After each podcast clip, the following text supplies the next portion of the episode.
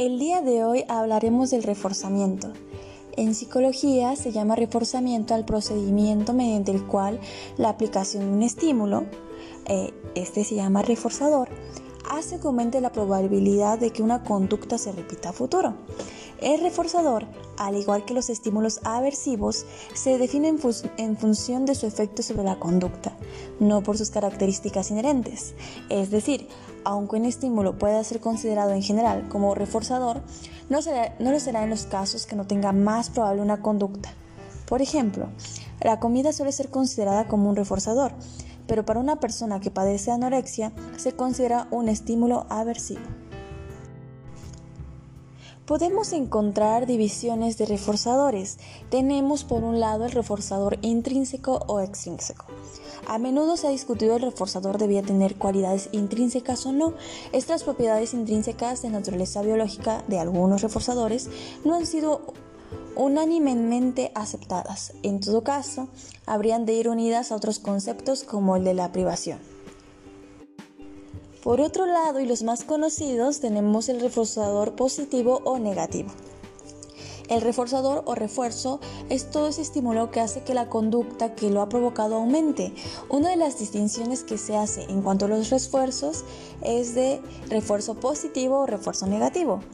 El reforzamiento positivo tiene lugar cuando una respuesta va seguida de una recompensa o cualquier otro evento positivo y aumenta la probabilidad de que ésta vuelva a ocurrir.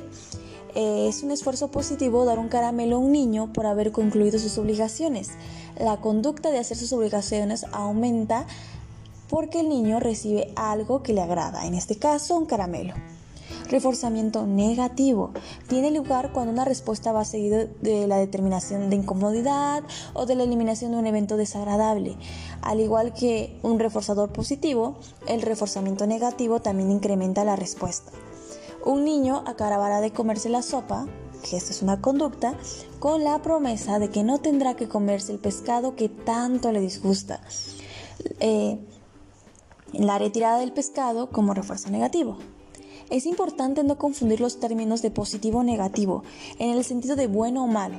Se habla de refuerzo positivo siempre que se reciba algo por la conducta y se habla de refuerzo negativo siempre que se elimine un estímulo aversivo para aumentar la frecuencia de la conducta. Un concepto opuesto del reforzador es el castigo, ambos provenientes del paradigma del, del condicionamiento instrumental. Por otro lado, un similar es el procedimiento disciplinario. ¿Qué es el procedimiento disciplinario? Es el procedimiento por medio del cual se establecen las sanciones por faltas o omisiones del trabajador. Está arreglado por la proporcionalidad de la amonestación, el debido proceso y el cumplimiento de los deberes y funciones del trabajador dentro de la empresa, así como la posibilidad de defenderse, rechazar o aceptar, conocer y desconocer, conceder o negar hechos, pruebas y acusaciones o cualquiera que se presente en esta materia.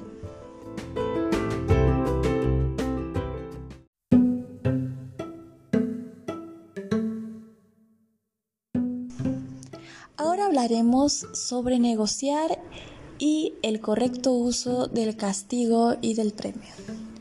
Cuando los niños perciben que tienen cierto control sobre lo que sucede, se reduce su necesidad de ser desafiantes.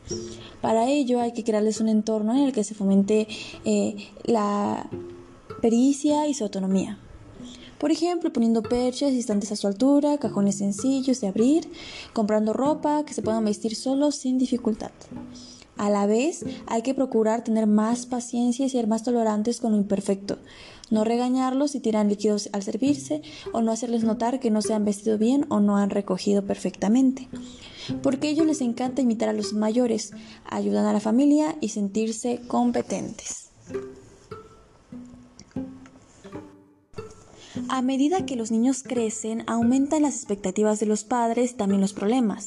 Se espera que se vistan y coman solos, que sean ordenados y puntuales, pero los niños no ven necesarios estos hábitos. Además, la capacidad de ponerse en el lugar de los demás de los niños es limitada y tampoco aceptan perder en los tratos y negociaciones. Cuando les enseñamos a negociar, pueden intentarlo en todas las ocasiones y a veces hay decisiones que los padres no quieren cuestionar. Por ello tenemos que dejarles claro que hay cosas que son exclusivas de los padres que no son propias de los niños. La negociación sirve para resolver conflictos, equilibrar necesidades y hallar soluciones beneficiosas para todos. Implica escuchar sentimientos, deseos, puntos de vista de la otra parte. Permite hacer saber a los hijos o a la contraparte que los escuchamos, que sus ideas son valiosas y que pueden fluir en el curso de los acontecimientos. Además, también les enseña a tener en cuenta los sentimientos y puntos de vista de los demás y llegan a comprender que las soluciones que dejan contentas a ambas partes son más adecuadas que aquellas en las que se beneficia solamente una. Pero a veces es necesaria mucha creatividad para convertir el poner orden en un juego y el ser diligente en una iniciativa propia, para que disfruten con la limpieza y la autonomía. Una parte muy importante en las negociaciones, y no únicamente con los niños, es el poder y el saber escuchar, aunque no se desee negociar. Eh, también preguntar qué es lo que prefiere la otra persona, ofrecer varias alternativas y transmitir eh, la idea que trabaja por el bien de la familia.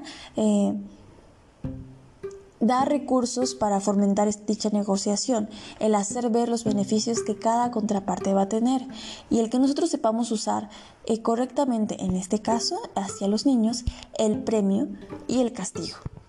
El premio es cuando nosotros damos algo por cierta conducta que va realizando el niño o, la persona o, o, cualquier otro factor para este, por dicha este, conducta mientras que el castigo es la pena que se impone a la persona que ha cometido un delito o una falta o ha tenido un mal comportamiento.